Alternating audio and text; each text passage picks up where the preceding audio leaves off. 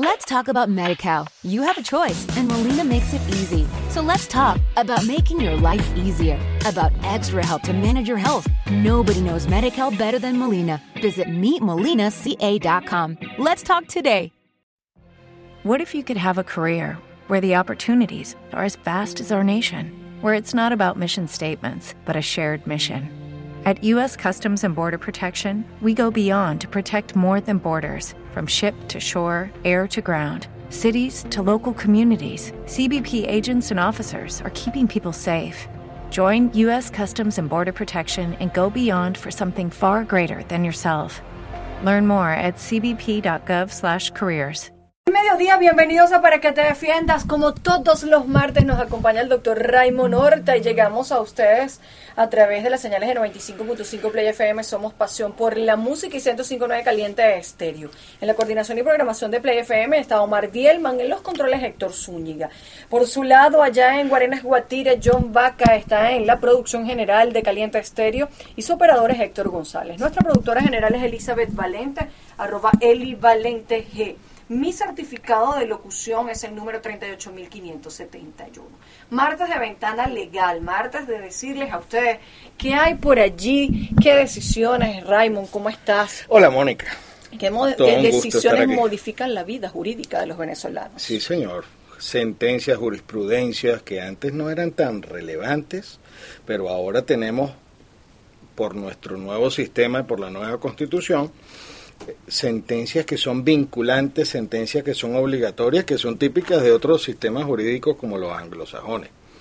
Gran Bretaña, Estados Unidos, eh, Australia, pero ahora después de esta constitución del 99 tenemos jurisprudencia obligatoria cuando se trata de la sala constitucional y que se convierten en ley y eh, que son de obligatorio cumplimiento. En este caso, hoy vamos a hablar de algo que cambió el mundo del comercio, que cambió de alguna manera o, o un cambio de lo que se llama de criterio eh, gracias a un recurso de revisión en un caso tributario, pero Ok. es relevante y creo, como ¿De te dónde sale la sentencia? De la sala es la sala constitucional. constitucional, es Ok. de fecha 8 de julio del 2014. Porque llega, 2014. porque llega por la vía de la revisión constitucional. Sí, que Ok. sabemos que es un recurso extraordinario y que muy pocos tienen la suerte de llegar hasta, llegar ahí, hasta ahí, porque ¿verdad? además es discrecional como si fuera un acto del rey si Sí. te lo dan o no. Normalmente las cosas pasan así. Pero quizá esto nos lleva, Raymond, a empezar primero por, por el, todo este tema del mundo de las compañías. Aquí se, se ha, pues, no sé, deformado un poco el tema de los actos de comercio y de la constitución de compañías. Todo el mundo constituye compañías, pero al final ninguna persona tiene sus compañías al día, hay que decirlo. Van pasando los días, no se renuevan las asambleas, no se hacen las asambleas extraordinarias, se venden las acciones y bueno, después formalizo. Y así van pasando los días hasta que pues cada vez hay más requisitos para registrar, cada vez hay más exigencias para que las compañías estén al día, no solamente desde el punto de vista mercantil, comercial, eh, con el CENIAD, eh, sino con el Seguro Social, con el tema de los trabajadores y todos estos impuestos. Es decir, hay una gran cantidad de cosas que depende de que una empresa pues tenga su giro comercial al día, ¿no? Sí, que tenga, como decimos en criollo, los papeles en regla. Una de las primeras cosas que, que sabemos, o, o la partida de nacimiento de una compañía es lo que se llama el acta constitutiva. Es un acto esencial y fundamental en cualquier empresa, bien sea pequeña, bien sea un negocito, bien sea eh, una venta, un bazar, buhonero, hasta los buhoneros pueden tener constituidas sus compañías. Lo que sucede es lo siguiente, que aparte de ir al registro mercantil y otorgar el código de a otorgar el documento de nacimiento de la compañía, eh, los socios deben iniciar lo que el Código de Comercio llama los libros de asambleas y los libros de accionistas. Que por cierto no se consiguen. ¿Sabías eso? No, no, no, Ah, no, bueno. no, está no, no difícil eso. conseguirlo, subieron los precios, pero bueno, no hay libros para las compañías y bueno, está, está costando un poquito de trabajo, pero hay que cumplir con eso, porque es una de las exigencias. Eh, la, la gente no entiende que no solo es constituir la compañía, sino que tienen que publicarla en uno de estos periódicos, eh, de, de estos periódicos, eh, gacetillas, pues que hay por allí, que son los periódicos de comercio. Sí, unos periódicos que son tipo mercantil. Porque yo me estudié, y yo me imagino que tú también, que la única forma de perfeccionar la compañía era su publicación en un periódico de circulación. Anteriormente, cuando no habían tantas empresas, esas publicaciones salían hasta en Gaceta Oficial. En estos días estaba revisando que una de las compañías eh, más viejas del grupo, de donde fundadas por mi padre, salieron publicadas en Gaceta Oficial. Eso, es- eso ahora hay estos periodiquitos de por allí. Sí. Pero otro de los requisitos además es tener los libros. Sí, que esos libros permiten- como son, son unos cuadernos grandes. El de accionistas, por ejemplo, un, un cuaderno cuadriculado donde se pone, por ejemplo, en la formación de la compañía se ponen la, la cantidad de acciones y el nombre del titular. Vamos a suponer que una compañía se forma con un capital de 20 mil bolívares a- con 20 mil acciones con un valor de mil bolívares cada una. Entonces se le pone al socio Juan 10 mil, por ejemplo, y al socio Pedro 10 mil. Y así es que nace la compañía en esa función o, o en esa proporción del 50 y 50%, que es una de las cosas que, con las que siempre hay que tener cuidado, porque a veces la gente se asocia, uno es el que tiene el capital y el otro Es dice correcto. yo voy a ayudar y a veces esa, esa, esa relación no es la más adecuada o no es la más idónea. Otra cosa que pasa siempre es el tema de cómo se toman las decisiones. La- por lo general, el que tiene más acciones Tiene de- más capacidad de decidir, ¿no? tendría más capacidad de decidir y cuando hay esas compañías 50 y 50%, a veces se- está el juego trancado como en el dominó. Claro. Que no se puede tomar ninguna decisión, no se pueden hacer asambleas. Es como los matrimonios. Es correcto. es que Comienzan las fíjate, negociaciones. Al final son comunidades. Así Una como, comunidad así como en el matrimonio, bienes. así como en el matrimonio existe el- la, la causa de esa de esa sociedad eh, amorosa y que tiene efectos civiles, el amor, en el derecho debe existir lo que se llama el, el ánimo societati, que es el ánimo de ser socio. Y es una especie de matrimonio que hay entre lo que son los titulares de las acciones. Y te comentaba yo como una anécdota que tengo una compañía, incluso propia, donde estaba revisando los libros y a pesar de que estaba colocado quiénes eran los accionistas, los socios no habíamos firmado esas acciones iniciales ni las ventas que vinieron posteriormente. Y a eso se refiere un poco esta sentencia de la sala, de esta revisión de la sala constitucional. Eh, fundamentalmente sobre el tema de venta y compra de acciones de una compañía. Sí, porque... ¿Modifica el Código de Comercio? No, lo, es- lo aplica al pie de la letra porque O por esto- muchos esto años se está estuvo reviviendo- aplicando, Está reviviendo el Código de Comercio. está reviviendo porque, claro, hay una confrontación entre la redacción de, de dos de dos artículos del Código de Comercio que los vamos a aplicar ahora, donde, eh, por ejemplo, y eso lo sabemos, o, o- o deberíamos saberlos todos, que si nosotros decidimos hacer una asamblea donde cambiamos la junta directiva, cuando usted va para un banco y la junta directiva No está, está actualizada, no ¿no? está actualizada, el banco le dice usted no puede No hacer puede. nada hasta que Ujú. no actualice.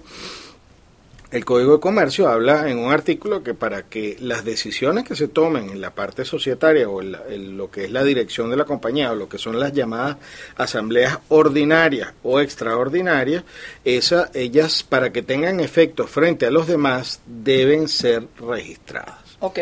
Y la, la contraposición Pero- o, o- o lo digamos el, el problema venía cuando se hablaba de las ventas de acciones porque se estaba aplicando el criterio que para que esa venta de acciones tuviera efecto tenía que estar también registrada. Entonces esta sentencia dice no, el código dice que basta con que esté en el libro, pero bueno, lo vamos a ir explicando eh, poco a poco. Ok, es decir, que no hay que registrar entonces las ventas de No. las acciones. Es muy extraño porque es posible, y claro, yo lo veía o sea, anteriormente. simplemente deben estar en el libro y cuando te, se, te, se te solicite serán así exhibidas.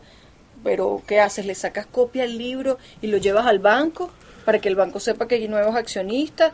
Eh, quedan como, como algunas eh, dudas al aire, pero la- las podemos ir pues analizando entre nosotros, Raymond, cuando regresemos a escuchar buena música. El doctor Raymond Horta con nosotros, arroba Raymond, terminado en D Horta, arroba Raymond Horta, arroba Ventana Legal, arroba tuabogado.com, arroba Gaceta Oficial y www.tuabogado.com para que ustedes por allí puedan consultar no solamente esta sentencia, sino toda la actualidad jurídica de nuestro país. Enseguida volvemos con ustedes. Acá seguimos Raymond y yo, además estamos disertando un montón de cosas fuera del aire, porque esta sentencia del Tribunal Supremo de Justicia es reciente, es del 8 de julio de 2014, emana de la Sala Constitucional, en la cual a través de un recurso de revisión de una decisión de la Sala Político-Administrativa en un caso tributario, vinculado además con una cosa de juegos de envite y azar, Sí, sí, de los bingos. Es una venta de unos derechos sobre unas compañías que administraban Los bingos. casinos, sí. Casinos, bingo y casinos, sí. Entonces, bueno, ahí esta gente se pegó la lotería, pues. se sacó el bingo, ¿no podemos Sí, hacer se, eso? se estaba, se Se estaba, sacó el bingo porque venían perdiendo, perdiendo, perdiendo en todas las instancias y pues la sala constitucional les da la razón sobre el asunto de la venta de acciones de una compañía. No hay que registrarla según esta sentencia de la sala constitucional, sino que basta que estén en los libros. Sí, la, discusión principal derivaba de normas tributarias que establecen la corresponsabilidad de los administradores de las empresas este, y de los accionistas anteriores. Eh, en ese sentido, estábamos conversando nosotros que esta decisión de la Sala Constitucional establece que lo único válido o lo único que se puede exigir para aprobar el- la venta de las acciones es el famoso libro de accionista, que ya habíamos mencionado hace rato, que es un libro que puede estar desactualizado, que es un libro que puede hasta en algún momento hasta verse perdido. Y, pero que además tiene una particularidad que es cada cosa que se firme ahí es un documento fr- privado. Documento privado tiene las características de que no es presente Oponible a terceros. No es oponible ni tiene fecha cierta. Claro, porque tú Primero nadie certifica la primero primero no nadie certifica quiénes son los firmantes por una experticia grafotécnica. Se puede determinar quiénes fueron los firmantes, pero nunca nunca se va a poder saber la fecha cierta de un documento privado salvo que uno de los otorgantes muera, que es una de las cosas que está en el Código Civil. Murió alte, murió alguien y esa es su firma, bueno, esa firma, ojo, la fecha cierta se la- es Hasta el día, el día- de la- el día de la muerte. Claro, hasta ahí. Hasta ahí. Claro. Pero en todo lo demás también se puede prestar a lo que nosotros comentábamos que se te había presentado como juez o a mí se me ha presentado como litigante el tema de eh, El fraude. el fraude. Claro. El- aquí incluso pudiera prestarse a fraudes contra eh, el fisco nacional por el tema de las ventas de acciones, son documentos privados, pero como lo que establece este Código de Comercio, que es de vieja data. Muy vieja. Sí, entonces... eh, Prácticamente en desuso el Código de Comercio en gran medida, ¿no? Bueno, tú ves que en los registros mercantiles se aplican las normas en cuanto a, Sí, las formas. a las fo- a las formas generales, pero deberíamos tener eh, normativa que regulara la venta de acciones por documentos auténticos o por documentos Claro. notariados, por ejemplo, Claro. o por actos hechos ante funcionarios públicos donde se certifique eh, la identidad, la, la, mm, la identificación de los firmantes, porque, en los casos, mira, en casos de herencias y de Ah. sucesiones se Uh, murió uno Tú vas y a ver entonces eso, que eso ya lo hacen, trampeado, calcula tú ahora con esto. Es peligrosísimo. Es si yo te demando y, y- y te demando porque sé que tienes unas acciones sobre las cuales me puedes responder por la demanda que te estoy haciendo, una vez que tú sepas que me demanda, tú, tú agarras el libro, haces una venta con un año de anticipación para atrás y te comentaba la anécdota de una experticia grafotécnica que me tocó hacer sobre unas fotocopias de unos libros de accionistas que habían llevado como prueba al registro mercantil para probar la venta de las acciones y que lo que habían agarrado era una firma de otro documento y cuando la, foto, la fotocopiaron sobre eh, el libro, y se hicieron como una fotocomposición allí, puede haber sido Photoshop o por Lo otro medio, y cuando pegaron la firma la pegaron al revés. son malos criminales. Sí, sí, no, a menos de que se creyeran Leonardo da Vinci que escribía al revés. Pero evidentemente Era era, una- obvio. era, era obvio, ah, era la firma, la firma era buena, pero la habían pegado Bueno, al ahí, revés. ahí está constituido el fraude, pues, prácticamente. Esa es una evidencia y la, la, la experticia, porque es imposible que una persona firme al derecho y al revés Obvio. sin que se noten las diferencias de motricidad. es absurdo, es absurdo. Pero eh, además se puede probar que una firma eh, es falsificación cuando tú encuentras la fuente de la firma de donde la tomaron, porque ninguna firma es idéntica a otra. todas, todas Pero son así, a pesar de salir de la misma persona. Así como ese, pueden haber otros tipos de fraude en cuanto a la fecha, en cuanto a cómo se cedió, si se pagó o no, se le pueden hacer agregados. Ahora, eh, eh, vamos a, vamos a Otra, a- otra, otra recomendación, si les toca firmar ventas de acciones, nunca firmen los libros en blanco. Yo he visto casos donde le ponen, este, estas acciones se pagaron, pero todavía me debe tantos millones de bolívares que tendrá que pagar en el futuro y se lo ponen arriba de su firma. Claro, eso es delicado. Sería un delito de abuso de firma en blanco, pero también a veces es difícil pro- probarlo. Vamos a ir al espacio musical. El doctor Raymond Horta, como todos los martes en esta sección que comparte con nosotros Ventana Legal, que le pertenece por ser marca registrada. Eh, tratamos esta sentencia del Tribunal Supremo que cambia un poco. Usted tiene una compañía, quiere comprar unas acciones de una compañía. Aquí le estamos nosotros informando cuál es el nuevo procedimiento según la sala constitucional del Tribunal Supremo de Justicia. Enseguida vuelvo. Seguimos con esta interesante sentencia del Tribunal Supremo de Justicia que un poco revive en el mundo jurídico la vigencia del Código de Comercio. El Código de Comercio regula las actividades de actos precisamente comerciales. El Código de Comercio es lo que regula la constitución de una compañía. Antes había eh, o era más frecuente los distintos tipos de asociaciones mercantiles. Ahora prácticamente todas son compañías anónimas o asociación civil sin fines de lucro. Y entonces sale del ámbito del Código de Comercio, entra un poco más en el Código Civil, pero prácticamente todas son compañías anónimas. las ISRL ya eso la, desapareció. las sociedades de responsabilidad, limitada, eran es una, una figura que existe en otros países también que limita y la diferencia principal de las compañías anónimas es que los accionistas allí responden con directamente con sus propios bienes. Exacto. Y en las eh, en las compañías anónimas responden pero hasta el monto del valor de sus acciones. Mm. Porque esto de las compañías es una figura, es una, es una ficción, las compañías no existen, ni tienen manos ni pies. Aun cuando ya hay responsabilidad penal de las compañías. Es que, que, ha sido todo el debate de eso, de si existían, si no existían, como si no eres una persona de carne y hueso vas a ser sancionado penalmente. Yo hice un trabajo súper interesante sobre eso y en Venezuela hay sanciones para las personas jurídicas. En la ley de sociedad, de, la ley de bancos y otras instituciones financieras hay sanciones y en la ley penal del ambiente también. Y fíjate, se conoce poco, pero sí existen. En la ley contra delitos informáticos hay sanciones contra las empresas también. Ah, bueno, fíjate, esa, esa sí no me la sabía yo. Te la, te, la, tengo. Te la tengo. Mira, y, y, además de eso, en Europa es todo, en Europa se ha personificado completamente a las personas jurídicas. Ya existen como tales, se reconocen como tales desde el punto de vista físico, pues. Ya sabes que es como un ente que puede ser responsable desde todo punto de vista. Sí, hay, cosas que hay que reformar en el Código de Comercio. Eso de que tú pones un capital de una compañía de 100 mil bolívares y a la hora que la vas a demandar no tienes ni un bolívar. Eh, sí. Bueno, la eh, venta, la venta de los activos. Vicios también de acá de los registros, ¿no? Porque a pesar de que han complicado tanto eso, que yo de verdad lo considero absurdo, esas colas gigantescas para reservar un nombre, colas gigantescas para registrar un documento, eh, todos los días un requisito nuevo, tú dices, bueno, pero tanta cosa y al final, ¿cuál es la supervisión real que hay sobre eso. No, y el tema, hay un tema que se ha prestado a fraude a, través del tiempo, que es que se pueden constituir compañías con el mismo nombre, pero en circunscripciones distintas. Una compañía que se llame Tecnoyuri en Caracas y una que se llame Tecnoyuri que no debería ser en, en Anzuate. Y entonces registran, abren cuentas pues y resulta que hay fraudes contra los proveedores, unas van a cobrar cheques de los otros. Es un ah, tema que necesita evidentemente regulación y la responsabilidad y, bueno, fíjate, la existencia de las empresas maletín. Mm, claro está. E, eso es algo que debe, eh, por lo cual solamente el Código de Comercio debe se ha reformado. Se ha reformado. Yo estaba viendo el otro día, estaba en una carretera y veo una compañía que decía eh, RIF 20 millones tal. Eso significa que hay más de 20 millones de, de compañías. O sea, tenemos casi tantas personas jurídicas como naturales. O por lo menos dos tercios. Eso no puede ser. Sí, sí. Eh, allá hay todo un tema, bueno, pero de fondo. pero vamos a las recomendaciones del día a día.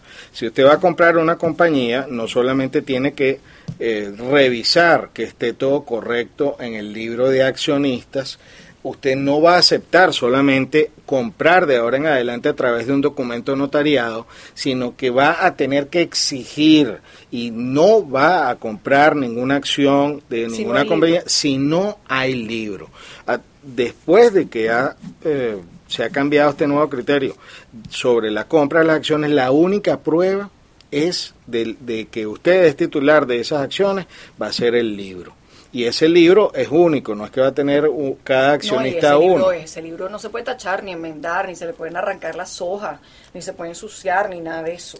Y eso tiene que estar, el libro tiene que estar en la compañía de manera que si existe o llega un inspector eh, nacional o municipal pueda exhibir los libros porque prácticamente eso es lo que a veces le solicita, ¿no? Como referencia y recomendaciones, si usted va a comprar unas acciones de un negocito, va a comprar un, kiosco, va a comprar este, una panadería o va a comprar otro tipo de negocios eh, que esté funcionando bajo la figura de esa compañía cuando se hagan las ventas y cuando se una vez que se firmen los libros hay que declarar que esa compañía no tiene pasivos porque después pueden aparecer letras de cambio, por ejemplo, o deudas o facturas firmadas, porque es una manera de hacer fraude. Es que eso te digo. Te eh, venden el negocio que se ve perfecto y resulta que el negocio está casi quebrado por deuda. obje- objetivamente tampoco, tampoco el registro evitaba el fraude, ¿no? Porque al final el registro recogía lo que establecía la asamblea en la cual se vendieron las acciones. Y típico que eso se ponía a cualquier fecha y lo que se registraba era la fecha del libro eh, de accionistas o del libro de, de asamblea. Entonces al final siempre estaba ahí la posibilidad de hacer la trampa, ¿no? Porque en el registro al final lo que hacías era, bueno, yo te vendí las acciones hoy, pero las registré dentro de cinco meses. Es correcto. De hecho, Y lo que valía era el libro. Lo que ha pasado en muchísimos casos tributarios es que cuando se le opone al, al Fisco Nacional, cuando se le pone al CENIAT, mira, estas acciones estaban vendidas, no, pero no estaban registradas. Claro. Entonces, cientos de casos fueron sentenciados Ajá. diciendo que como no se había hecho la notificación al registro de comercio, No eran válidas. No eran válidas porque se Y ahora, Ahora, Ah. simple y llanamente con sacar el libro. Ahora, ese libro Claro, tiene que pero- tener unos requisitos pero- también, no es lo- cualquier libro. No es cualquier libro, para eso hay un contable, para eso hay todo un tema de, de- de administración, pero lo que quiero decir es, todos esos casos que se sentenciaron de esa manera, que produjeron consecuencias jurídicas para las personas, porque seguramente desde el punto de vista tributario, desde el punto de vista eh, eh, civil, eh, etcétera, ¿qué pasa con eso? Porque entonces siempre fue un criterio de administración, de un criterio de interpretación. Y yo aquí pensando ahora con el chip de administrativista, cuando surge un elemento que genera la nulidad absoluta de una decisión de la administración pública, la misma administración debería entrar a conocer y enmendar el daño. Tal lo vez que- los que estén claro. los que estén en curso podrán aplicarlo, pero los yo que supongo, obviamente yo supongo que ellos van a decir, bueno, es peor enmendar porque vamos a tener que echar muchas cosas para atrás. Pero, pero fíjate qué delicado es una interpretación de la sala constitucional que puede tener efectos sobre cosas anteriores. Además, a mí me parece que si existe el expediente mercantil como tal para que lo que revise. Cualquier hijo de vecina para ver cuál es la situación de una empresa, tú te enteras del nombre de una empresa, quieres saber quiénes son sus accionistas porque tú vas a celebrar un contrato, ahora no está obligado, o sea que ahora pasamos eh, prácticamente a, mm, a un régimen que está prohibido a nivel internacional, que, que, que es un régimen que se llama el de las acciones al portador. El de las acciones al portador era un tipo de acciones que existía, por cierto, en este viejo código de comercio y este donde el que tuviera la acción en la mano Ese era el que eh, le- era el, el- el titular. titular. Pero en este caso ahora vamos a estar contratando con empresas que no vamos a saber quiénes son sus accionistas, lo cual trae un gran riesgo jurídico. Totalmente. Mientras más cosas se colocan, a veces nos alejan de, la, de las que deben colocar, pero bueno, es la ley, es lo que está vigente. Seguimos con Raymond Horta cuando regresemos del espacio musical. La Sala Constitucional del Tribunal Supremo de Justicia el 8 de julio de este año eh, pues pronunció una nueva jurisprudencia vinculante y al darle carácter de vinculante es ley, porque hay que decirlo así, la, la Sala Constitucional nos tiene acostumbrados a legislar lamentablemente por la vía de, de, la, de, de las decisiones jurisprudenciales, pero bueno, en este caso las acciones eh, de una compañía no deben ser registradas en su venta, basta que consten en el libro de accionistas para que la venta sea válida y sea perfecta. Entonces decíamos, bueno, nos toca ahora hablar, Raymond, de los libros.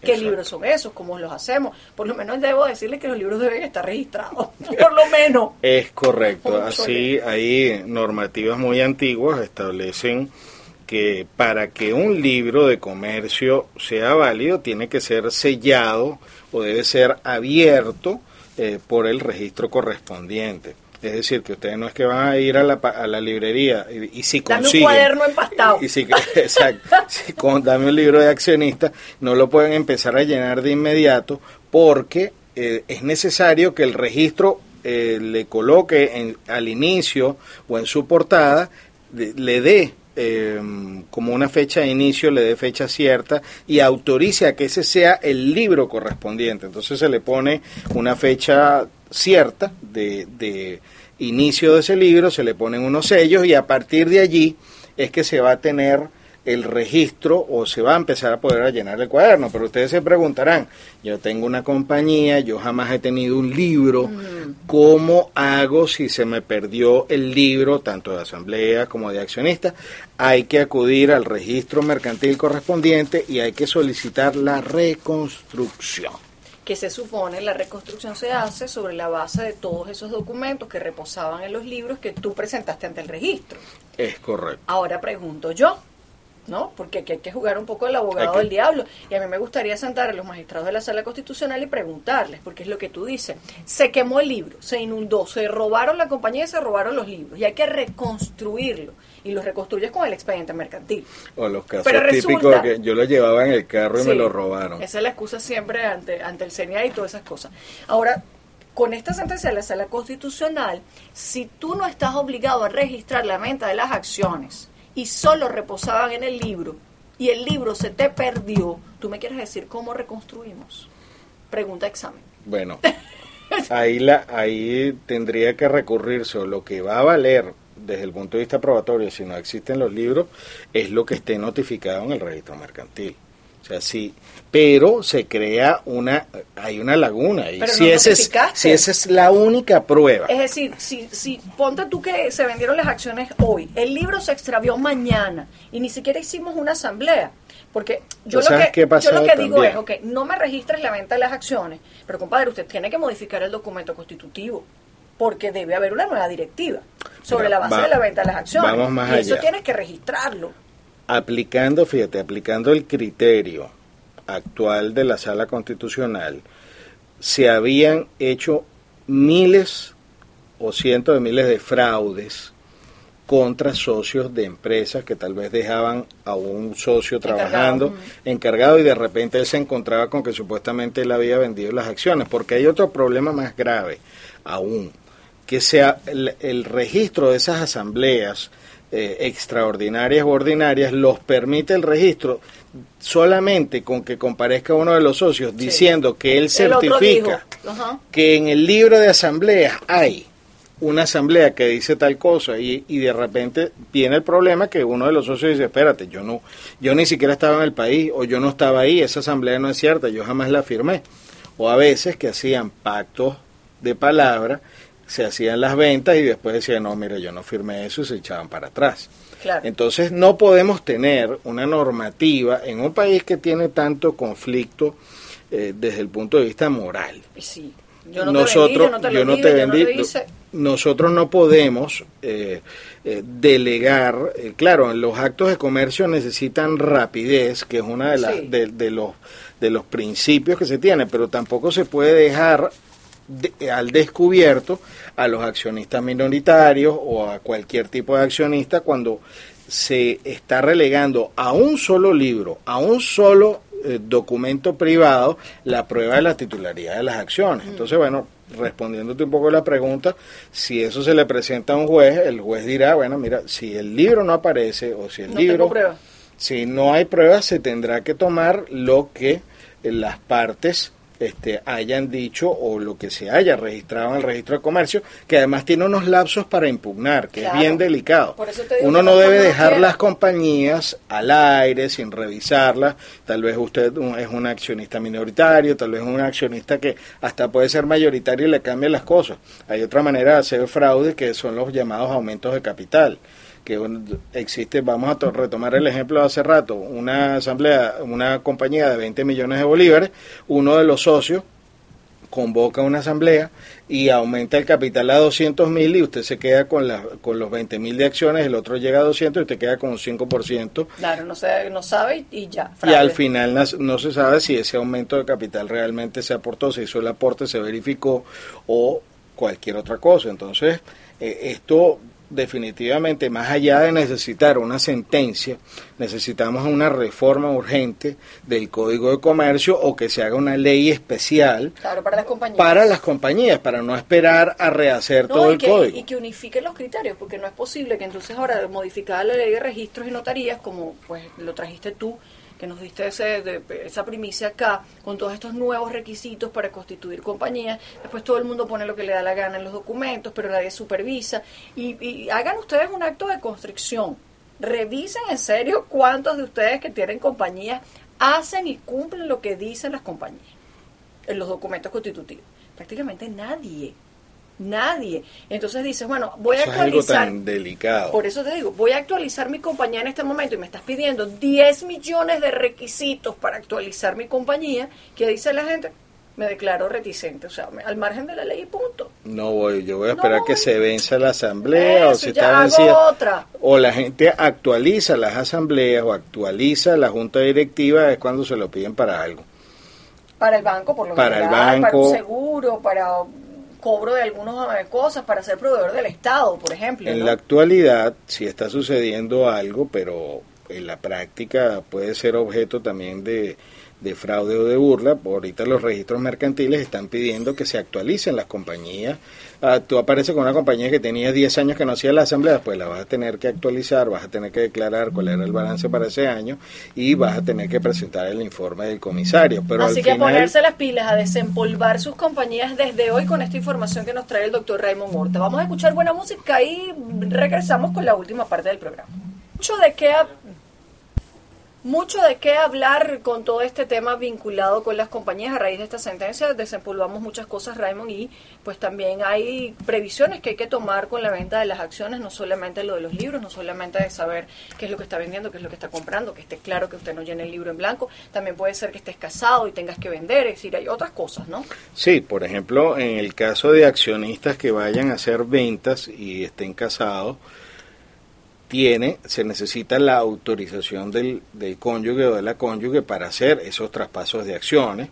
Deben estar registrados en este libro de accionistas del que estamos hablando, porque si ahora, eh, si por lo general eh, tú, hacías esto por notaría, la notaría se daba cuenta si tú en tu cédula aparecías casado y no te dejaba firmar si no traías a tu cónyuge para la autorización. Pero ahora como todo te queda relegado a un documento privado, entonces estamos en presencia de que el que está adquiriendo, por ejemplo, debe tener mucho cuidado y verificar que no sea solamente la venta, sino que lo autorice la cónyuge. En el caso de que sean acciones de herederos, tenemos, esas acciones deben estar declaradas al fisco nacional, deben haber pagado impuestos preferiblemente.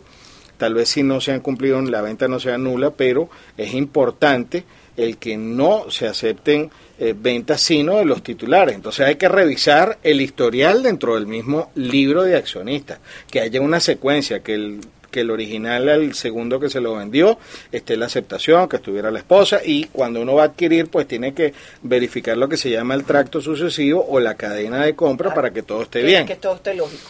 no Si saltar. además está respaldado por documentos notariados que no van a estar prohibidos, perfecto. Eso sería Lo ideal. lo ideal. Pero más allá de esto, pues también, este, si usted, y estamos hablando de hacerles algunas recomendaciones para cuando se vayan a asociar, tiene que tener mucho cuidado de cómo se conforman las juntas directivas de una empresa. Porque eh, la gente se copia los formatos y al final no sabe. No hay nada más delicado que la constitución de una compañía, porque puede hacer que uno de los socios, o una mala redacción puede hacer que un socio quiebre la empresa o que algunas decisiones las pueda hacer cualquiera que de los repo- Que accionistas. responsabilice a todos, pues. Es correcto. con su- lo, con lo- lo primero es que las decisiones sean tomadas por mayoría. Por lo general, lo- mucha gente, muchos gestores, no, que sea la mitad más uno, no. Mm. Por lo general, lo, lo recomendable es que estén por lo menos un 75% de acuerdo. Ah, que la, la sociedad es 50 y 50, bueno. Es otra cosa. Pero, Pero- pero, no se va no se van a poder tomar decisiones a la hora porque ese- mien- ese 50 y mientras 50 hay amor o Como societatis todo, como todo. no hay problema pero la las, las compañías deben ser redactadas con una visión de futuro. Si hay problemas, aquí para cuando hayan Claro, problemas. Total.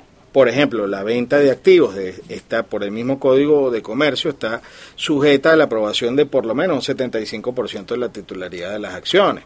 Eso protege porque si la compañía tiene dos camiones, tiene eh, un autobús y tiene un local comercial, entonces ustedes se imaginan que un solo de- uno solo de los Tenga socios pueda venderlo. Entonces ahí entra también la parte de la conformación de la junta directiva y sus facultades. Se puede poner que para empezar, siempre se tiene la idea de que tiene que haber un presidente, un vicepresidente, no. Usted puede poner tres directores o cinco directores con las mismas facultades y limitar siempre a que cuando se vayan a contraer deudas necesiten la, firma de, los dos. Entonces así se evitan que le firmen letras de cambio, firmar deudas. lo cobraste, no me diste. O que reciban una mercancía uno solo, no la no la ingrese en lo que son los activos o en los inventarios y aparezca la deuda posteriormente. O sea, si usted se cuida como socio y pone que para ciertos actos para adquirir o para hipotecar, por ejemplo, un inmueble o para pedir un préstamo bancario o cualquier otra cosa, se necesite por lo menos la firma de dos de los directores, usted se va a estar curando en salud. Si no, es un blindaje. hay que pensar un poco con mala fe también, porque tú lo decías y eso es rescatable. Cuando todo fluye y todo va bien, todo es maravilloso. Pero después, ¿qué hacemos después cuando las cosas comiencen a ir mal, no? ¿Cuál es la fórmula mágica para que no nos vaya mal? No lo sabemos. Eh, las compañías son como un matrimonio, es un tema de convivencia duro. Tú sabes que hay, hay un libro que se, se llama El hombre más rico de Babilonia, que dice, o dentro de sus preceptos está el que uno no debe asociarse con alguien que no conozca el negocio. Usted va a montar un, un carrito de perro caliente, tiene que asociarse con alguien que tenga o que haya conocido el negocio. Eso, eso mira, vale, se nos ocurrió una idea que vamos a montar una venta de lechuga y jamás no conocen el mercado, no conocen quiénes son los proveedores. Una distribuidora. no se embarque unos negocios chimbos, pues. No, pero ese, eso es uno de los principios. Y entonces, cuando todo va bien, a lo mejor ponen el 50 y 50 y resulta que uno solo es el que trabaja. Existen también los socios capitalistas. Pero bueno, al final lo que queremos es eh, blindarnos. es blindarnos y no se lo entregue. No, mira que hay una persona que me lo hace en, en tantos bolívares, baratísimo la compañía y al final lo que usted está poniendo en riesgo es una inversión altísima, está poniendo en riesgo sus horas, hombre, de trabajo y eh, es fundamental el que existan los libros, el que las acciones se firmen, el que se suscriba todo esto para que usted pueda dormir tranquilo y no amanezca como algunos en la calle de un día para otro que usted llega al negocio y no le abre el candado. Sí, lamentablemente. Esta sentencia ustedes la consiguen a través de www.tuabogado.com para que la consulten y después de este programa eh, pueden escucharlo a través de las cuentas Twitter arroba ventana legal, arroba gaceta oficial, arroba Raymond Horta, que otra cuenta puede la gente tenernos por allí. Bueno, arroba Tecnoyuris. Arroba Tecnoyuris, que fue bueno, la madre. el, nombre original de, El nombre original de todo esto para que no solamente tenga la sentencia en la mano, sino que pueda archivar este programa entre sus registros porque es sumamente educativo y le sirve pues para que cuando usted vaya a hacer un caso, usted abogado que se está recién graduando, usted que quiere hacer una compañía, usted descarga por allí el programa, lo escucha y tiene la posibilidad de saber qué se debe hacer. Están todos los audios en la página. Todas las páginas. Gracias como siempre por acompañarnos, Raymond. Nos escuchamos el próximo martes. Si Dios quiere. Nos tomamos un café ahora. Seguro. Y conversamos. Comienza nuestra hora de terapia. Por lo menos. A descansar.